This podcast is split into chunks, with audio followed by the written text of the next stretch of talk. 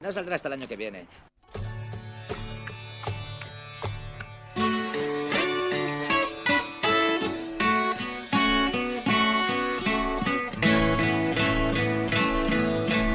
Words are flowing out like endless rain into a paper cup.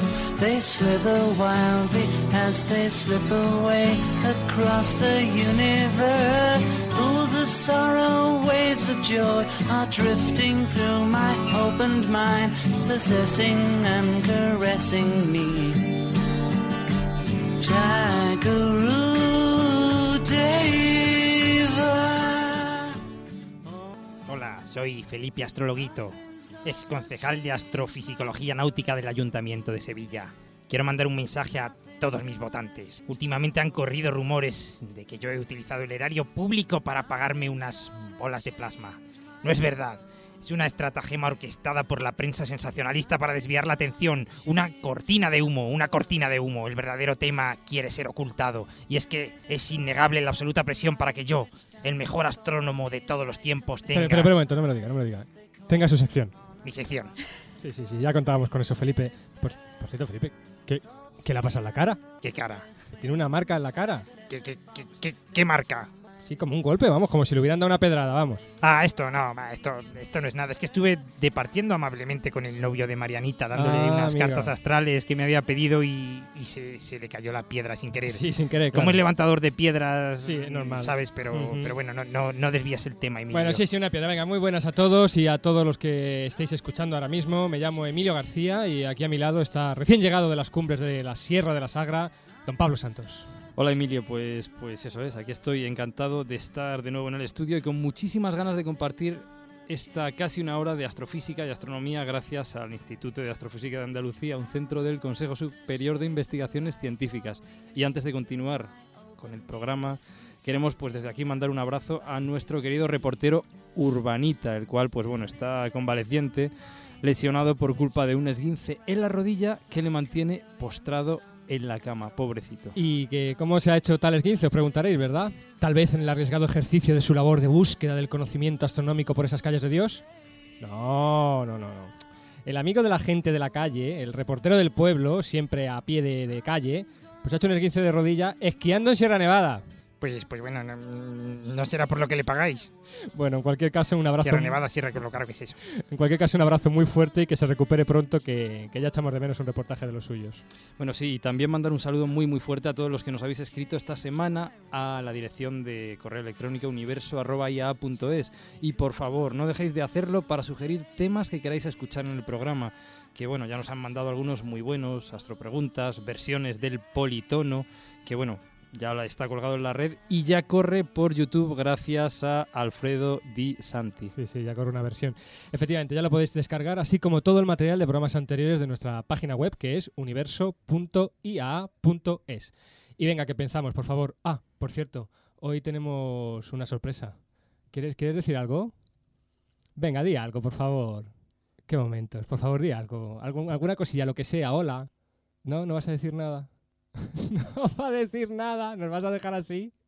Bueno, hoy está con nosotros Ana Tamayo. Vamos a ver si podemos recuperar luego su voz, porque es una gozada volver a tenerla en los estudios, aunque solo hoy por una ocasión muy, muy especial. ¿eh? Hemos conseguido arrancarla de, De las garras de la competencia. de las garras de la competencia y traerla de nuevo a pilotar la nave de a través del universo. Bueno, por favor, venga que empezamos. Apaguen los móviles, abróchense los cinturones y prepárense para viajar. ¿Qué, qué es esto? Pues esto es A través del universo. Astronoticias. Astronoticias.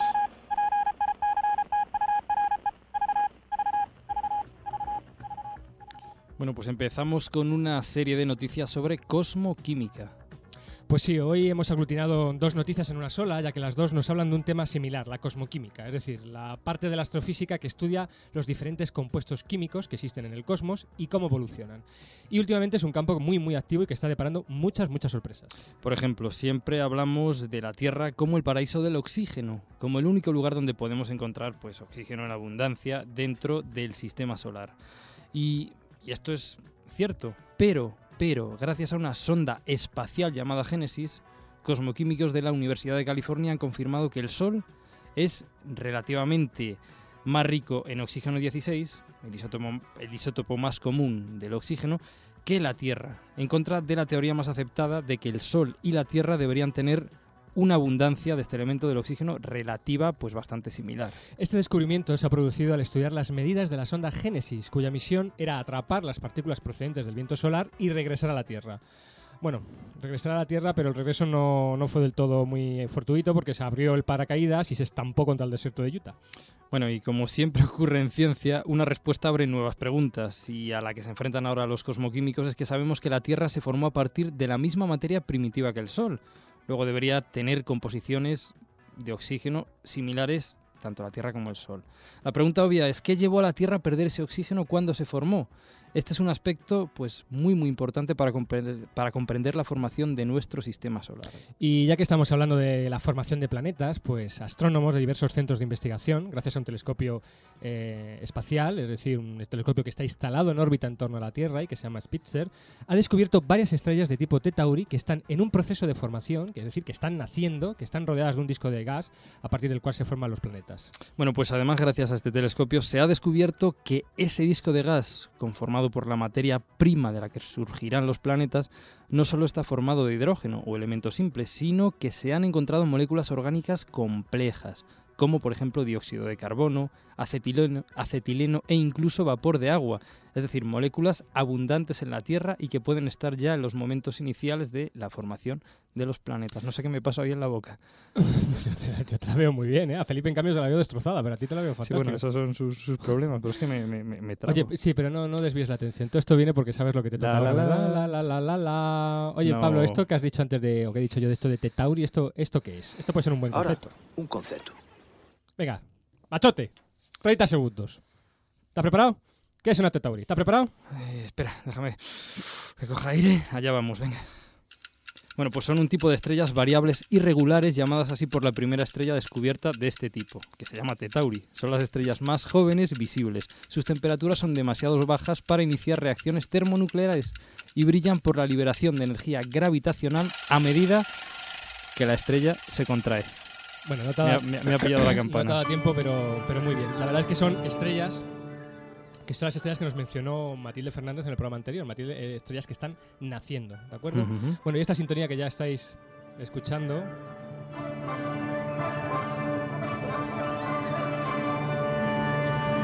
Me encanta, me encanta cuando empieza así. Qué cosmos. Que tiene un marchón, esto increíble. Queridos amigos, Bueno, pues esta, noticia, esta sintonía viene porque la noticia que vamos a dar ahora no es de astronomía, de astrofísica, es una noticia que pertenece a nuestra sección del hombre y el cosmos. Ya sabéis, esa sección en la que tratamos otros temas científicos que no son eh, los astronómicos o los astrofísicos. Y además hoy tenemos una noticia preciosa porque se ha descubierto en México un ecosistema marino intacto desde hace 90 millones de años. Pues así es, por increíble que parezca, un grupo internacional de científicos liderados por la Universidad Nacional Autónoma de México ha descubierto en el desierto de México varias pozas en las que se conservan vivas y sin ningún tipo de alteración las criaturas que poblaban los mares de la Tierra hace 90 millones de años. Increíble. El terreno ocupado por las llamadas pozas de Cuatro Ciénagas es un valle montañoso situado en el norteño estado de Coahuila. Te lo he dejado, te lo he dejado a ti esta vez para, Sí, que, sí, sí. para que sudes un poquito, que Bueno. siempre me tocan a mí los nombres raros. Pues este valle se abrió por primera vez al mar hace 200 millones de años y se cerró hace 90 debido a movimientos geológicos. Desde entonces, las especies que habitaban la zona han continuado existiendo en las mismas condiciones ambientales sin sufrir alteración en su entorno acuático. Increíble. Increíble, increíble. Estos seres han sobrevivido sin ser desplazados por las especies actuales, gracias a que el ecosistema que habitan son aguas continentales con, son, perdón, son las aguas continentales con menos fósforo que se conocen en la Tierra. Esto convierte el agua de Cuatro Ciénagas en inhabitable para las especies biológicas actuales que requieren el fósforo, este elemento químico, para poder vivir.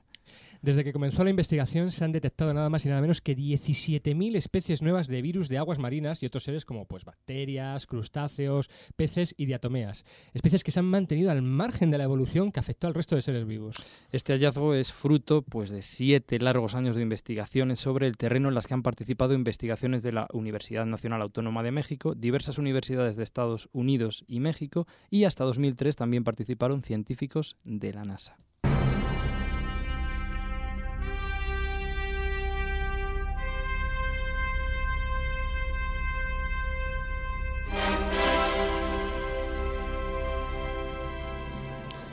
Bueno, y esta música no es porque vayamos ya a nuestro astrotema, sino porque tenemos para terminar esta sección de astronoticias pues una, una mala noticia. Y es que el escritor británico de ciencia ficción, Arthur C. Clarke, falleció el pasado martes 18 de marzo en su casa de Sri Lanka. Ya le dedicamos en la segunda temporada toda una, astrovida a este fantástico escritor que nos encanta, el equipo de, A través del universo, que ha escrito más de 100 libros de ciencia fi- ficción y de ciencia en general, y en ellas, entre ellas, podemos destacar por la serie de Cita con Rama, o como no, la magnífica obra de 2001 y toda su serie. Además, bueno, como ya, como ya vimos, Clark fue un verdadero visionario de muchos de los avances científicos y tecnológicos que disfrutamos en la actualidad. Por ejemplo, los satélites geoestacionarios para comunicaciones sin cable pues ya fueron eh, previstos por. Clark. Las órbitas geosíncronas en las que se mueven estos satélites se llaman en su honor, de hecho, órbitas Clark, ya que él las predijo. Bueno, también predijo la existencia de superordenadores, de transbordadores espaciales.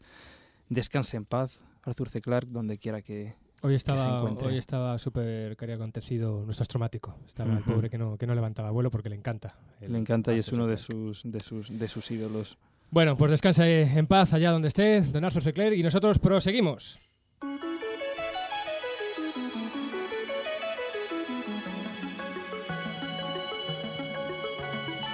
Astrocitas.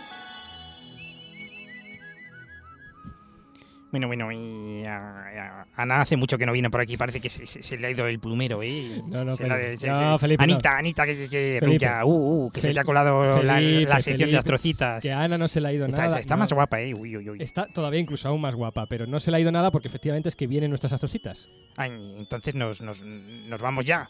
Es que esto siempre es lo último. Bueno, va- va- vaya programa corto, si es que. Ay, cutre, es cutre. Bueno, bueno, me viene, me viene bien porque, porque salen ahora dos procesiones que quiero ver: la de la Santa Amargura de los astrólogos y el Cristo de la túnica rapeliana. Ah, muy bueno es eso. Pero no, no, el programa no ha terminado ni mucho menos. Todo lo contrario. Pero venga, que si quiere usted ir, que yo sé que usted tiene mucho fervor, pues que no queremos robarle su tiempo, ¿eh? que usted se va y ya está, no pasa nada, ¿eh? Bueno, bueno, bueno, me, me espero. Que he visto que tenéis aquí, además de Ana, a- una chica muy guapa y voy, yo, voy, voy a esperar. Bueno, bueno, yo sabía yo que, que usted iba a continuar, claro, cómo no. Bueno, la, la cuestión, la cuestión es que hoy nuestro bloque central del programa pues, pues van a ser las astrocitas, porque trata de una auténtica e importantísima astrocita que va a aparecer además muchísimas veces a lo largo de esta cuarta temporada. De eso seguro, porque el año que viene, el año 2009, esperamos que sea un año muy importante para todos los que nos dedicamos a... Bueno, ¿qué, diablos? No, para, mejor dicho, para todos los, a los que nos encanta la astrofísica, seamos profesionales o no. Es decir, gente que amamos la ciencia de los cosmos, la ciencia del cosmos, porque el año que viene es el Año Internacional de la Astronomía.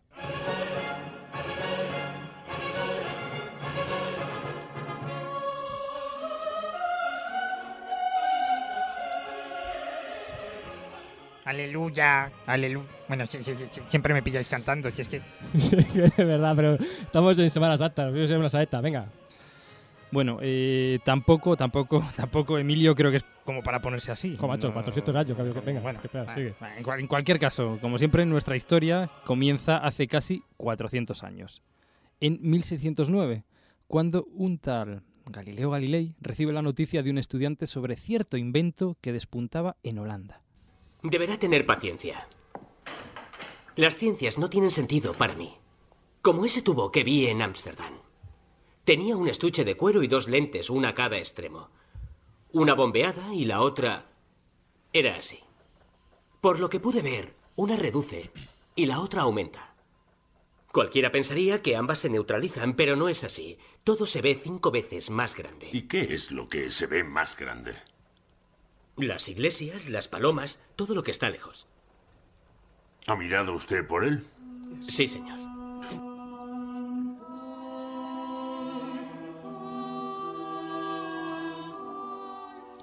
Efectivamente, ya hemos tratado este tema, el origen del telescopio, en programas anteriores. En el 2009 se cumplirá el 400 aniversario, no de que Galileo inventara el telescopio, que no lo hizo, pero sí fue de los primeros, si no el primero, que lo perfeccionó y apuntó con él al cielo, a los astros, un gesto que sirvió como punto de partida para 400 años de descubrimiento. Tú sabes que es más que un chisme para ganar dinero. Anoche lo enfoqué hacia la luna. La astronomía no ha avanzado nada en tres generaciones por falta de algo así.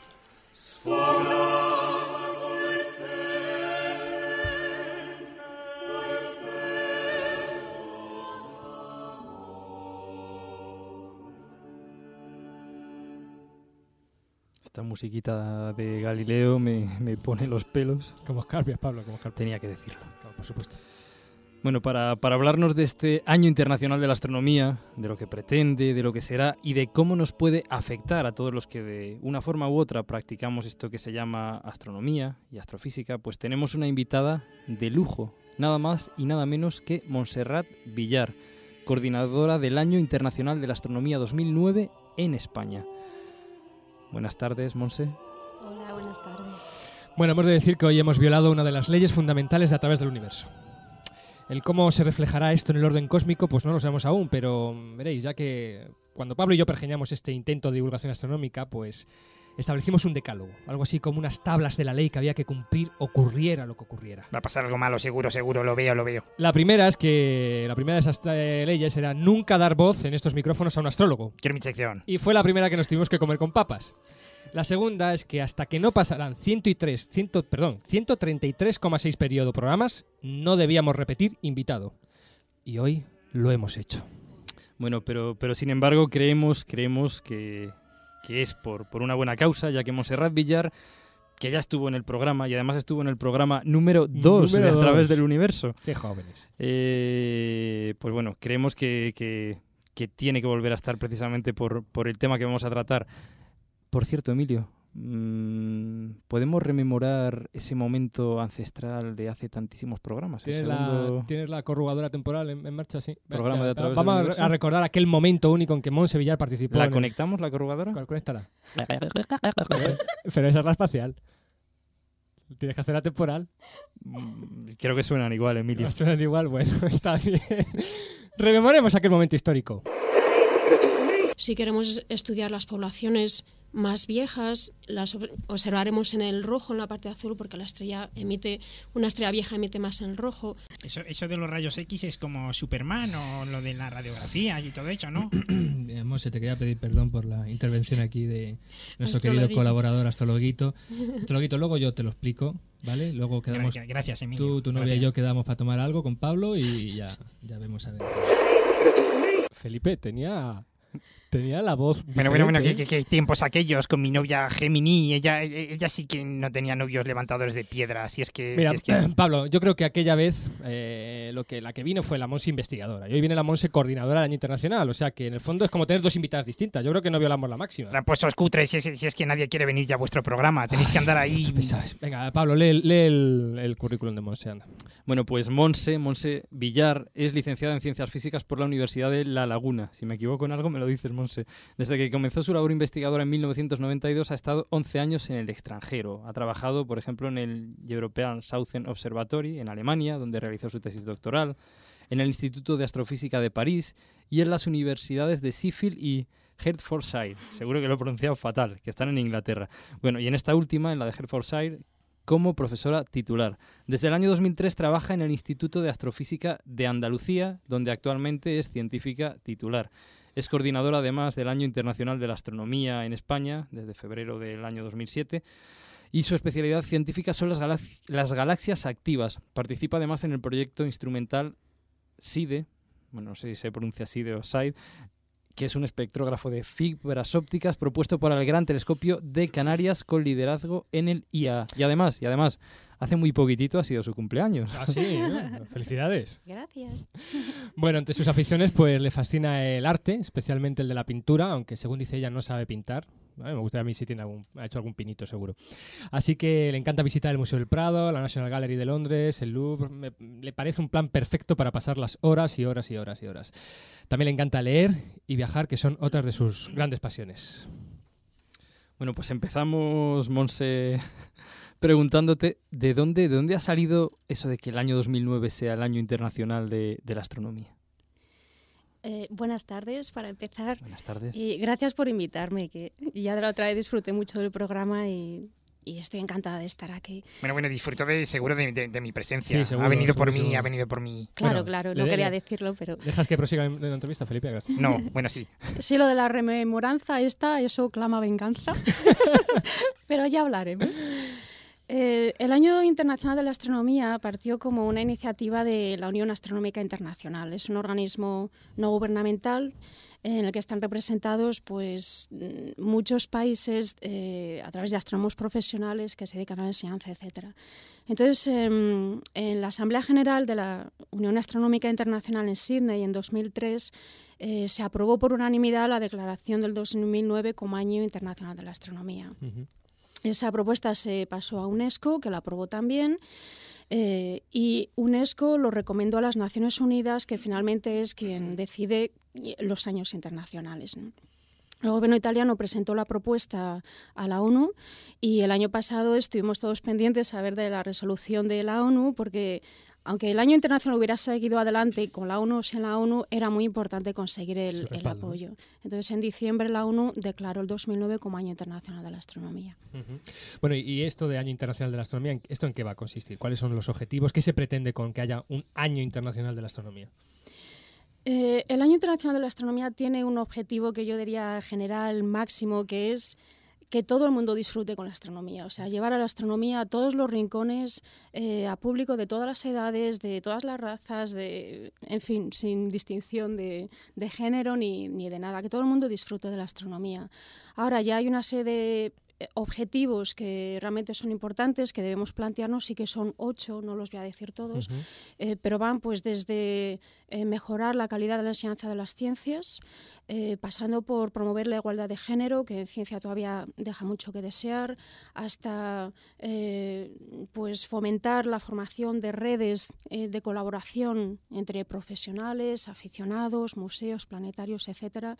Y un objetivo también muy importante, que yo creo que España tiene mucho que decir en ello, es la protección del cielo oscuro. Que cada vez hay menos gente que, puede disfrutar de un cielo estrellado, que será de las sensaciones más maravillosas que puede disfrutar el ser humano y que mucha gente no conoce y queremos que el 2009 pues, se utilice. Hace poquito hablamos precisamente de la, de la campaña Global Night, ¿no? que, que, también creo que está enmarcada dentro de, parte de las actividades previas ¿no? que se están haciendo para el Año Internacional de la Astronomía y que pretendía precisamente eso, ¿no? medir a escala global pues toda, toda la, contaminación lumínica ¿no? de, de, la Tierra.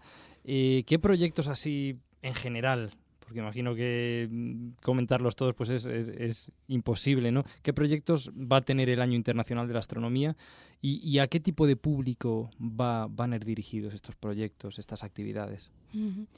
Eh, Puedo comentar algunos de los grandes proyectos que se están ya poniendo en marcha, tanto a nivel nacional como internacional, pero como tú dices, hay cientos de ideas. Lo, maravilloso de la astronomía es que gusta, atrae a la gente y hay da mucho juego para organizar casi cualquier tipo de iniciativa que te plantees, sabes que, que puedes contar con el interés y, un poco mm, el apoyo de gente para hacerlo. ¿no? Entonces hay proyectos que implican a museos y planetarios, por ejemplo, un proyecto precioso que se está discutiendo en España, eh, impulsado por el Museo de las Ciencias de Tenerife, es un programa de planetarios pero con marionetas. Esta iniciativa ya existe, pero la idea es eh, hacer un programa especial para el año de la astronomía y que además se pueda llevar a otros planetarios y que está dedicado al público infantil. Eh, mm, pues, por ejemplo, programas que eh, mm, impliquen a los aficionados, que también tienen mucho que decir.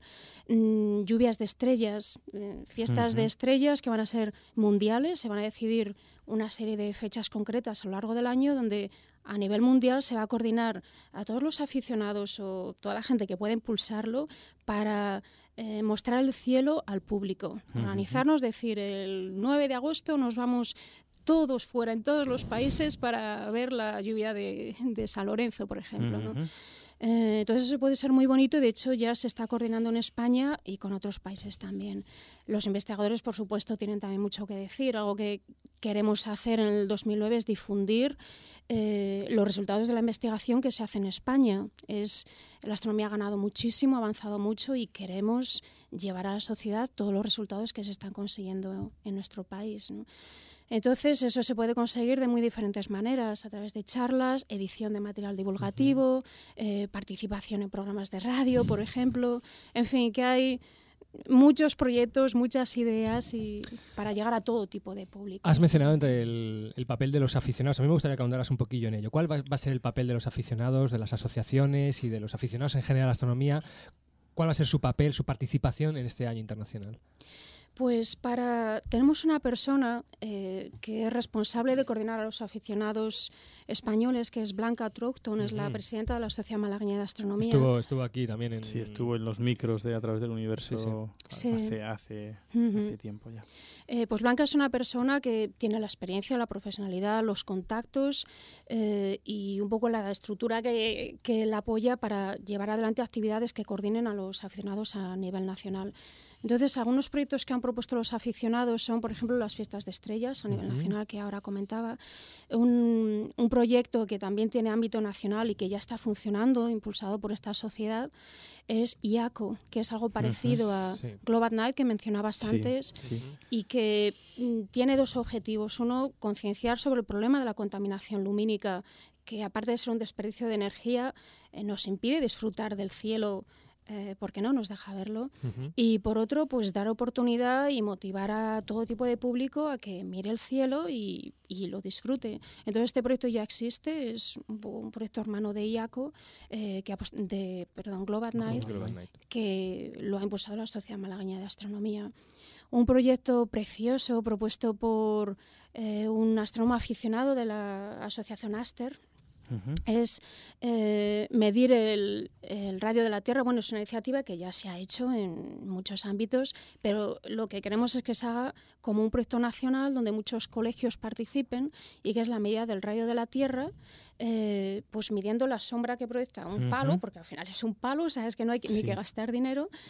Eh, y que dependiendo de la situación del lugar se pueden tomar unas medidas que nos van a dar el radio de la Tierra. Entonces, esto se está organizando a nivel nacional y la idea es que esto vaya a las escuelas, o sea, que la gente joven, con ejercicio sencillo, bonito, mida el radio de la Tierra. Sí, porque yo creo que esto también del Año Internacional de la Astronomía tiene que estar muy enfocado a precisamente a los chavales, ¿no? A la, a la educación en general, ¿no? Que la astronomía, la verdad, hay que bastante poca presencia de la astronomía en las aulas, tanto en infantil como en secundaria, como yo creo que eso es importante, ¿no? Dentro de las actividades que se enmarquen del, del año, ¿no? Así es, así es. Es uno de los grandes objetivos es precisamente estar en los centros de enseñanza. ¿no? y que haya una implicación también por parte de los profesores, que tengan material para dar a los chavales, ¿no? Sí. No, la Muy verdad que, que- que pueden salir cosas muy, muy, muy bonitas, muy bonitas y además, pues, pues eso, que, que- que formen a futuras generaciones de, de astrónomos.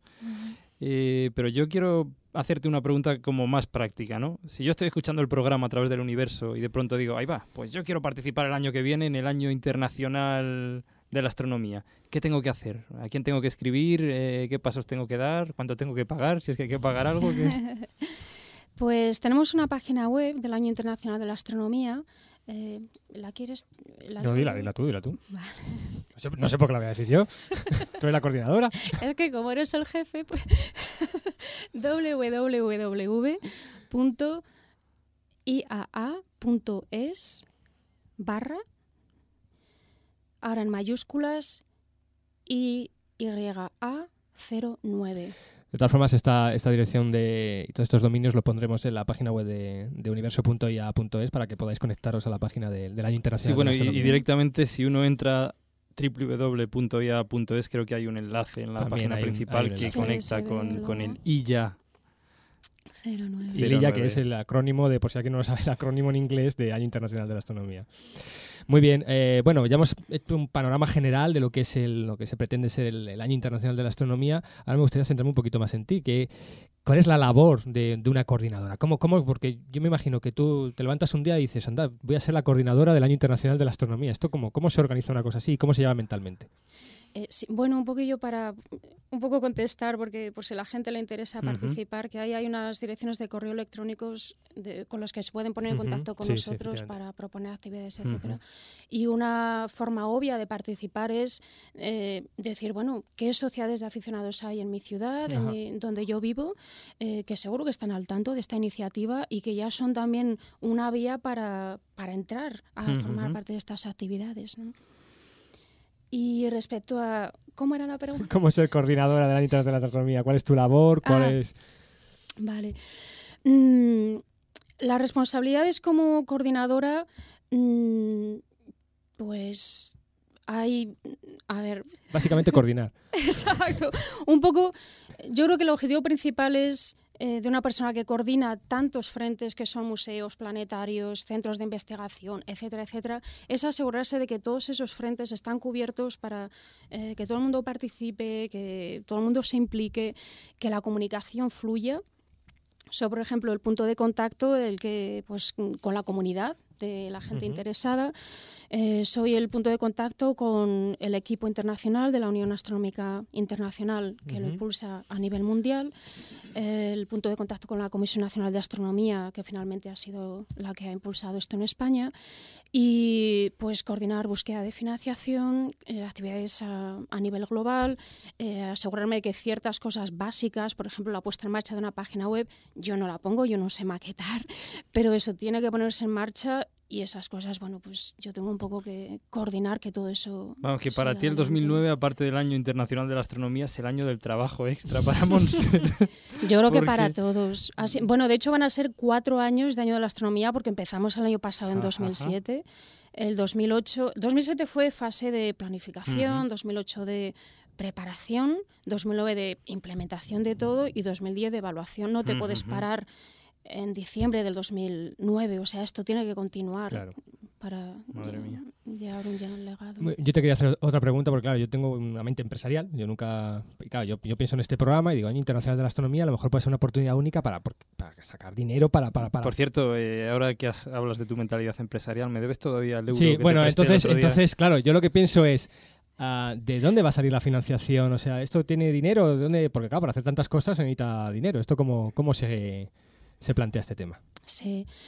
Em, la financiación eh, va a salir a varios niveles. A nivel nacional, por ejemplo, contar, contamos con eh, FECIT, es la. Fundación Española para la Ciencia y la Tecnología, que el Ministerio de Educación y Ciencia canaliza sus actividades de Ujú. divulgación de la ciencia, eh, pues parte a través de FECIT. Entonces, FECIT es un aliado, están trabajando ya con nosotros eh, y contamos con ellos para financiar eh, al menos parte de los proyectos que se están impulsando. Por otro lado, el Ministerio de Educación y Ciencia también aporta dinero para gastos de organización. Y, por supuesto, luego ya hay que moverse a nivel local, a nivel de comunidades autónomas, etcétera, ¿no? Incluso a nivel de buscar patrocinadores empresariales que, que- que hay veces que también tienen interés en promocionar cierto tipo de proyectos. ¿no? Emilio, ¿tú qué te querías enriquecer con esto? Sí, año? yo decía, digo, a ver si cae algo, pero veo que, que no, que vamos Bueno, a igual. no, ¿eh? no te olvides de mi euro, por favor. Sí. Monse, eh, co- ¿cómo y dónde será la, la inauguración de este Año Internacional de la Astronomía? ¿Se sabe ya? Pues estamos discutiendo a ver qué es la eh, eh, el proyecto Porque que vamos, que si, podría si- si ser. no tenéis sitio, yo tengo un salón amplio en mi casa y... Vale. O sea, ya no me basta con Felipe, sino que toca aguantarlo a él también. además, Venga, prosigue, Monse, perdona. Eh, bueno, estamos discutiendo a ver cuál es la mejor forma de, organizar ese acto de apertura, eh, pero una posibilidad es tener algo eh, a lo mejor conjunto, bueno, me refiero en varios lugares a la vez de las grandes ciudades, por ejemplo, podría ser Barcelona, Madrid, pues se podría empezar con dos de las grandes ciudades. Y uno de los proyectos que se están impulsando es una exposición de eh, pósters, bueno, pósters, son paneles como de dos por dos metros Ajá. con imágenes astronómicas de alta calidad eh, que son realmente maravillosos. O sea, es mm, ver esas imágenes, bueno, es ver lo realmente bonito que es el universo en, en este tipo de imágenes con distintos telescopios, diferentes temas, etcétera, ¿no?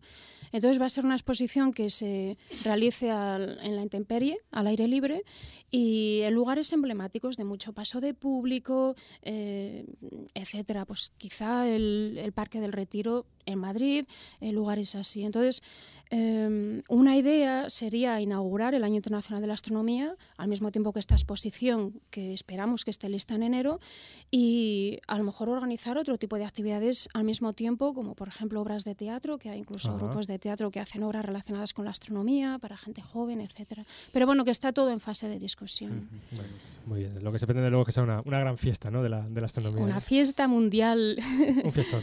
Un fiestón. astronomía. Bueno, bueno, bueno, por, por- por alusiones, A que ver. el Emilio este ya se estaba metiendo conmigo. ¿Qué vas a decir? Bueno, ya, ya- Monse, ¿para cuándo un año internacional de la astrología? No, no, no, no, Monse, no contestes esta pregunta. ¿Para cuándo? No Porque contestes- mucha no, no astronomía, mucho esta tal, mucho cual y astrología. Lo hemos hablado antes de la entrevista. Lo hemos estado hablando antes de la entrevista. por Y ahí, favor. ahí, astrología. Yo obedezco al jefe y me callo.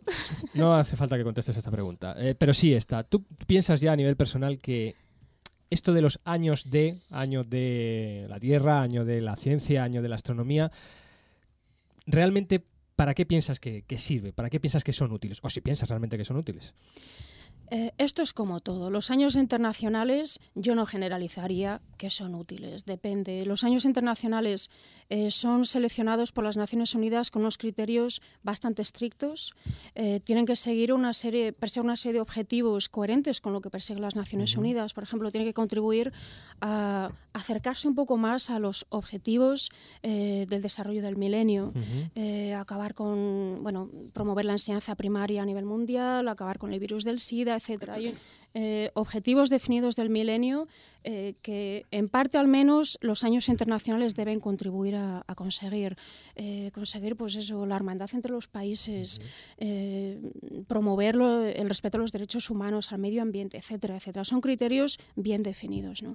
Entonces, los años internacionales, finalmente, el peligro es que se convierten en algo que cada país impulsa un poco para sus propios intereses y que se queda en algo que dices, "Pf, qué sé yo, ¿no?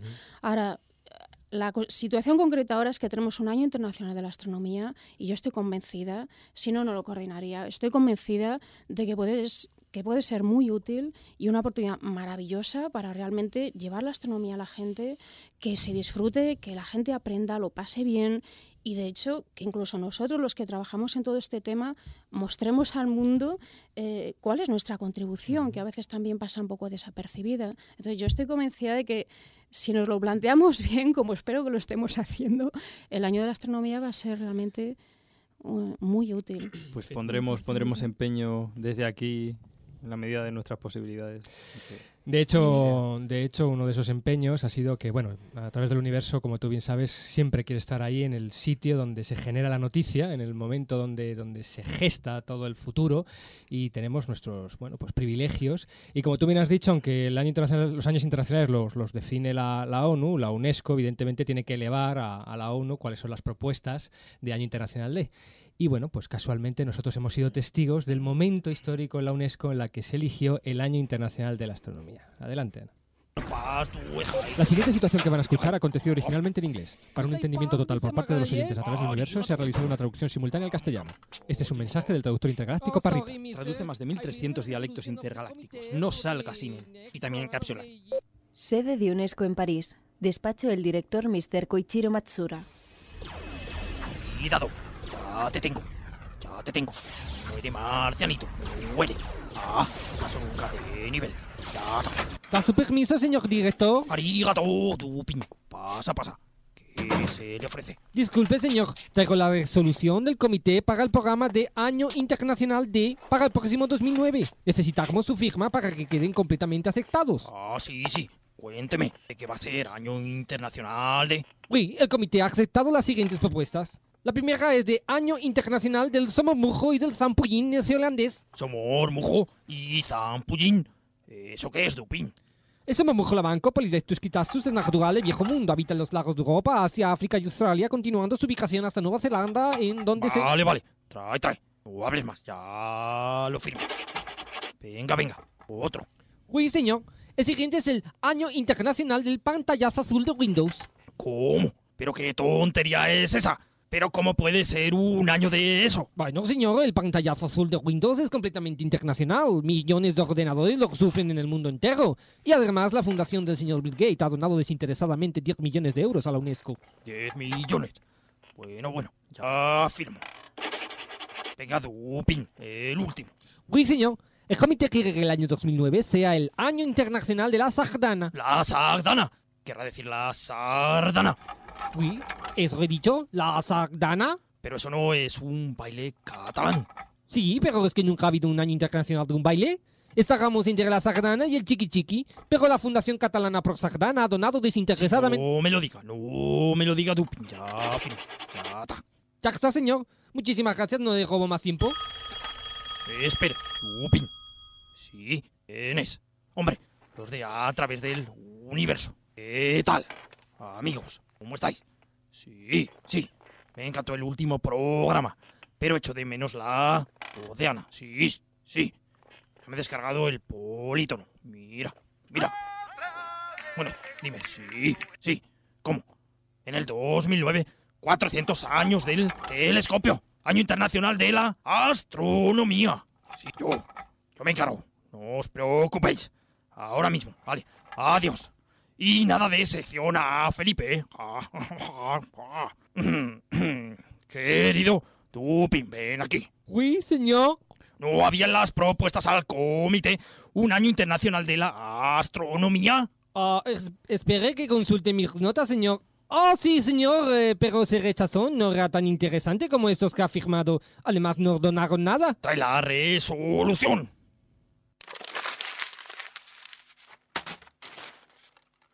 Yo, Mr. Koichiro Matsura, director de la UNESCO, declaro el año 2009 Año Internacional de la Astronomía. Ya está. Si quieres conseguir el politono a través del universo, conéctate a la web universo.ia.es y búscate la vida.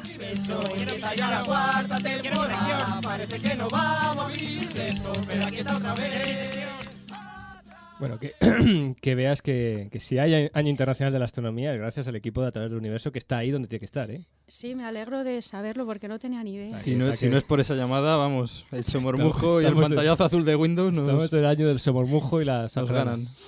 Ah, bueno. Sardana. Eh, muchísimas gracias, Monse, de verdad. Yo creo que ha, ha servido un poco como pistoletazo dentro de este programa para, para todo lo que va a ser un reflejo de lo que va a ser ese fantástico año, que esperemos que sea una fiesta de, de la astronomía, en el que yo creo que todo el mundo está eh, invitado a participar y a disfrutar de ello. Y bueno, como siempre, pues dedicarte tu segunda canción favorita, ya te dedicamos una en el primer programa. Has elegido el grupo Snow Patrol y la canción se llama You Are All I Have, ¿no es así? Así que para Muchas ti gracias y a que muchísima suerte para este año que, que la vas a necesitar. Thank you.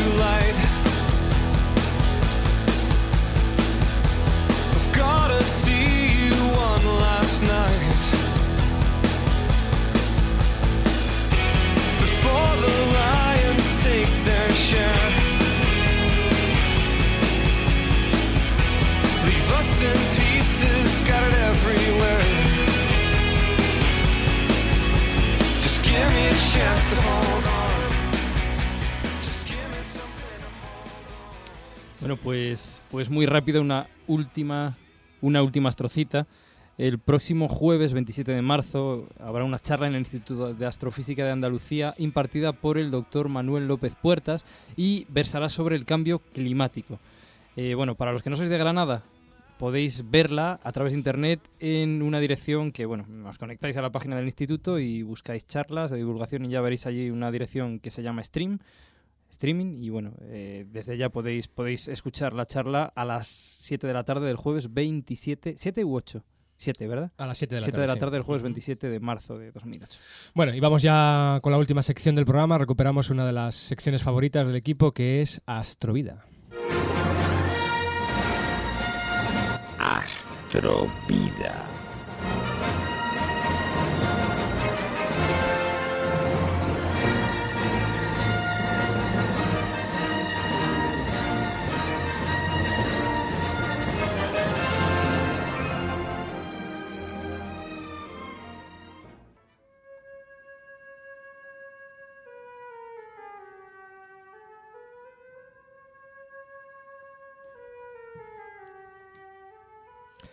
Cuenta la leyenda que los ejércitos árabes solo elegían a sus arqueros entre aquellos capaces de distinguir al lado de la estrella Mizar, la constelación de la Osa Mayor, otra pequeña estrella llamada Alcor. Hiparco de Nicea en el año 134 a.C. catalogó a ojo el brillo de 850 estrellas en una clasificación que aún hoy se utiliza.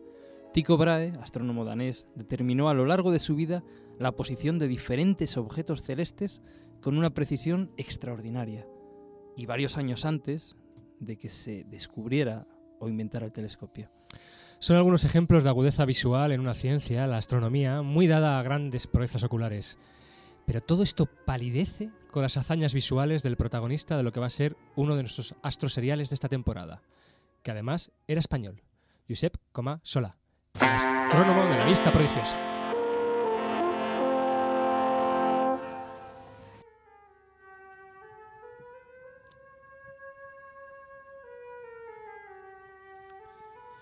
Vaya por delante que este astrónomo barcelonés, Josep Comás Solá, nacido en 1868, es uno de los más importantes astrónomos de la historia de nuestro país, de la historia española. De hecho, hasta bien entrado el siglo XX era prácticamente el único astrónomo español referenciado internacionalmente. Necesitaríamos varios programas para relatar todos y cada uno de los descubrimientos y aportaciones que este astrónomo de ojo prodigioso e infatigable realizó en sus 69 años de vida. Pero no adelantemos acontecimientos. El comienzo de nuestra historia se remonta a la Barcelona del año 1868.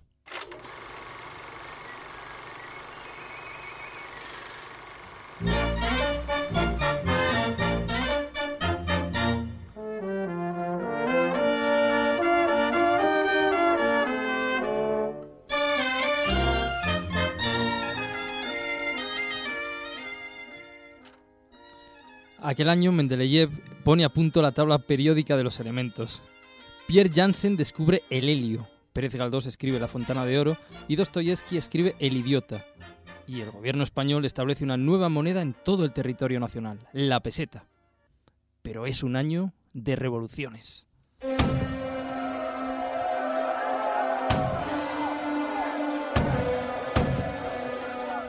El 19 de septiembre se produce en España la revolución apodada La Gloriosa, que derrocará a la reina Isabel II, a la que sustituyó en el trono el efímero Amadeo de Saboya. Y el 10 de octubre de ese mismo año se origina una insurrección contra España en Cuba, conocida como el Grito de Yara.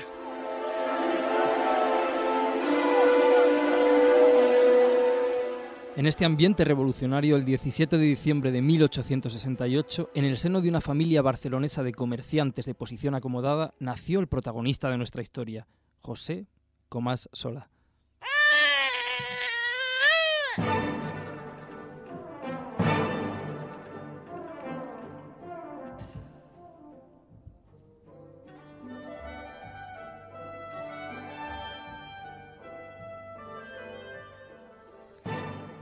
Desde muy niño ya tenía un claro afán, las estrellas. Su primer recuerdo es, con 6 o 7 años, estar contándole historias de astronomía a la doncella de la familia. A los 12 ya había escrito un libro. Contó con su primer catalejo de 50 milímetros a los 13 y con tan solo 15 años publicó su primer artículo científico y en el extranjero, un trabajo sobre un meteorito que había caído en Tarragona.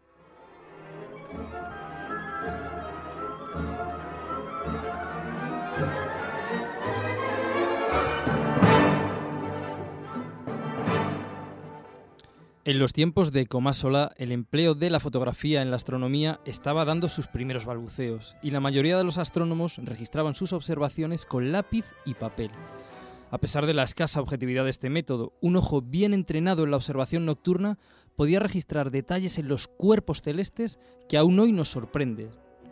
Pero el caso de Comás Solá era excepcional. Su prodigiosa vista ya se había manifestado cuando con 22 años de edad, cuatro antes de licenciarse, y armado con un anteojo de menos de 11 centímetros, realizó un fantástico mapa de la superficie de Marte, el primero que se hizo en España, y que aún está expuesto en uno de los salones de la Real Academia de las Ciencias y Artes de Barcelona.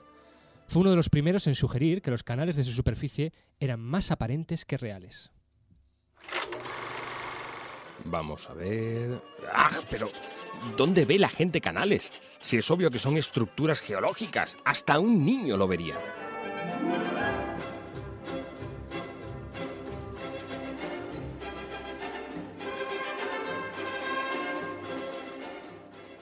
Comás Solá se matricula en la Facultad de Ciencias Físico-Matemáticas de Barcelona hasta obtener su licenciatura en 1894.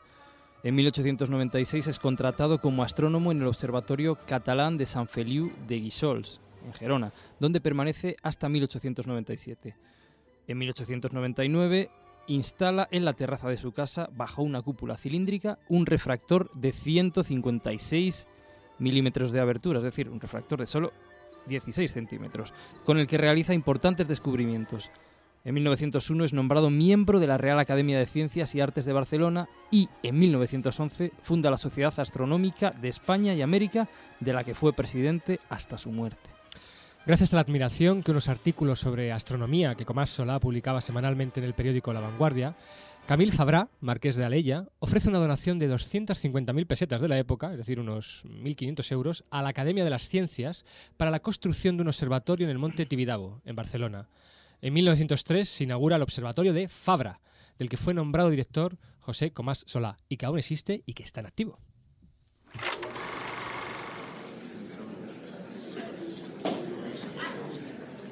Es un honor para mí inaugurar este observatorio que ha sido posible gracias a la generosidad del marqués. Con este telescopio de 38 centímetros, el mayor de España, sin duda realizaremos una infinidad de descubrimientos.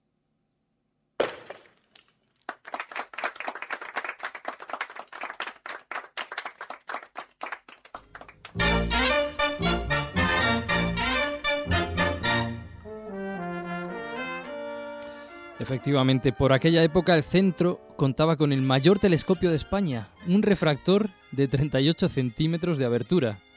Hoy el más grande, el Gran Tecán, cuenta con 10,4 metros de diámetro.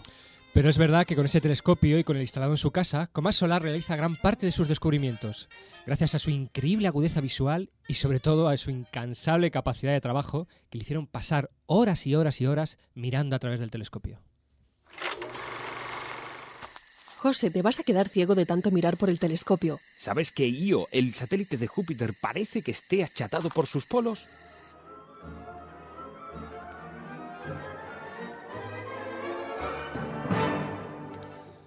Entre otros trabajos, Comás Solar realizó numerosas y magníficas observaciones de Marte publicadas en revistas internacionales como la Astronomie y recopiladas en el tomo segundo de la obra La Planète Mars de Camille Flammarion, publicado en 1909. Realizó las primeras observaciones de estrellas dobles que se hicieron en España. Obtuvo numerosos descubrimientos sobre Mercurio, Venus, Júpiter, Saturno y el Sol. Por ejemplo, descubrió la rotación diferencial de la atmósfera de Saturno y la interacción de una de las bandas de Júpiter con la mancha roja. Descubrió también una estrella variable eclipsante en Perseo en el año 1906, tres variables en Orión entre los años 1915 y 1916, una variable cefeida en la constelación de Libra y dos cometas, incluyendo uno que lleva su nombre, el cometa 32P Comásola, que pasa por las cercanías de la Tierra y el Sol cada 8,3 años aproximadamente. Además, descubrió 11 asteroides, para ocho de los cuales determinó con exactitud su órbita, y a los cuales les dio nombre como Barcelona, Hispania o el de sus cuatro hijas, Alfonsina, Amelia, Reginita y Mercedes. Y para uno de ellos, un nombre curioso, el asteroide Pepita. Ah, sí, Pepita, sí. Se lo puse en honor de la Constitución Española de 1812, a la que bautizaron como la Pepa.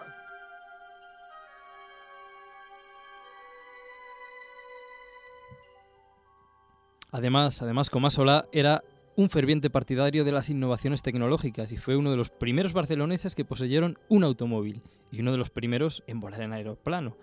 Desarrolló además técnicas como la fotografía estereoscópica que le permitió determinar con exactitud las posiciones y movimientos de más de 200 estrellas dobles y fue uno de los pioneros en el uso del recién nacido cinematógrafo en la astronomía.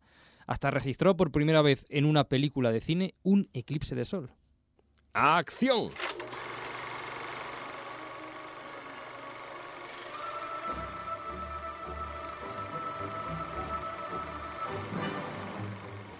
Y así podríamos seguir un largo etcétera, pero sin duda el descubrimiento más asombroso de Comás Solá es el acontecido un 13 de agosto de 1907, la atmósfera del principal satélite de Saturno, el enigmático Titán. Pero eso y otras más cosas lo veremos en la segunda parte de este astroserial que será en el próximo programa. Por cierto, por cierto. ¿Qué quieres, No es Felipe? astro serial, es astro culebrón. Hombre, se me había olvidado. Bueno, muchísimas gracias por habernos escuchado, Pablo. Recordar, bueno, la dirección de- del programa, la dirección de email para que nos escriban al programa. universo.iaa.es Y nuestra página web. que es universo.iaa.es. Y también recordar la de que ahí colgaremos la dirección web del Año Internacional de la Astronomía, donde podréis consultar pues todos los proyectos que se están poniendo en marcha, cómo participar, las direcciones de correo de contacto, etcétera, etcétera, etcétera. Cuidados mucho y mirad al cielo durante esta Chicos, chicos. Es que como antes no ha salido. Claro, que muchísimas gracias por dejarme pilotar la nave de a través del universo otra vez. ya no sé qué decir. Ay. Bueno, esto ha sido a través de digo, a través del universo. Rubia Rubia. Hace más de 400 años un gran ciudadano deseó que el 5 de noviembre quedara grabado en nuestra memoria. Su esperanza era hacer recordar al mundo que justicia, igualdad y libertad son algo más que palabras, son metas alcanzables. Entonces os pido que os unáis a mí dentro de un año ante las puertas del Parlamento y juntos les haremos vivir un 5 de noviembre que jamás, jamás nadie olvidará.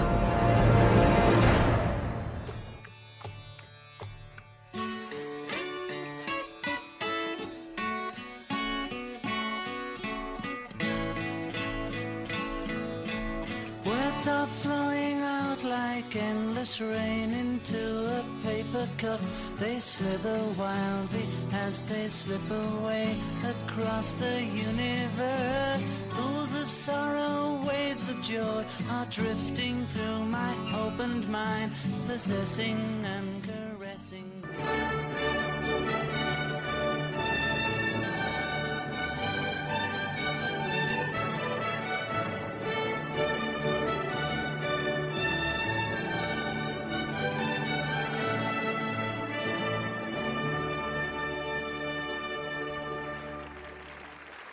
Jupiter, 10 points. 10 points. Saturno, 10 points. 12 points. Plutón, 0 points. Cero puntos. Serapis,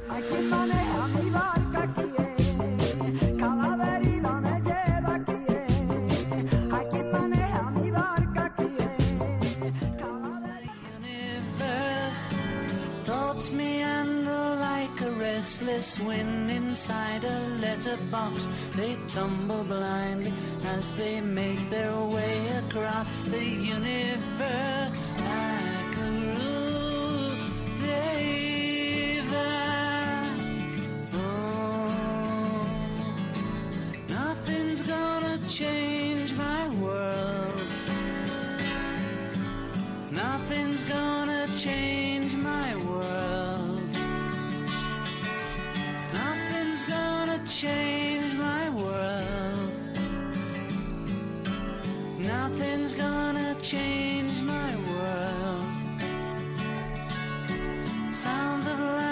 Shades of life are ringing through my opened ears, inciting and inviting me.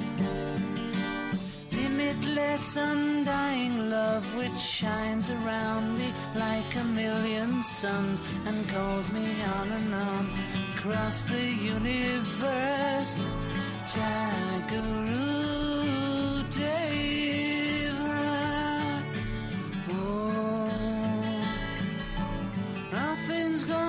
change my world. Nothing's gonna change my world. Nothing's gonna change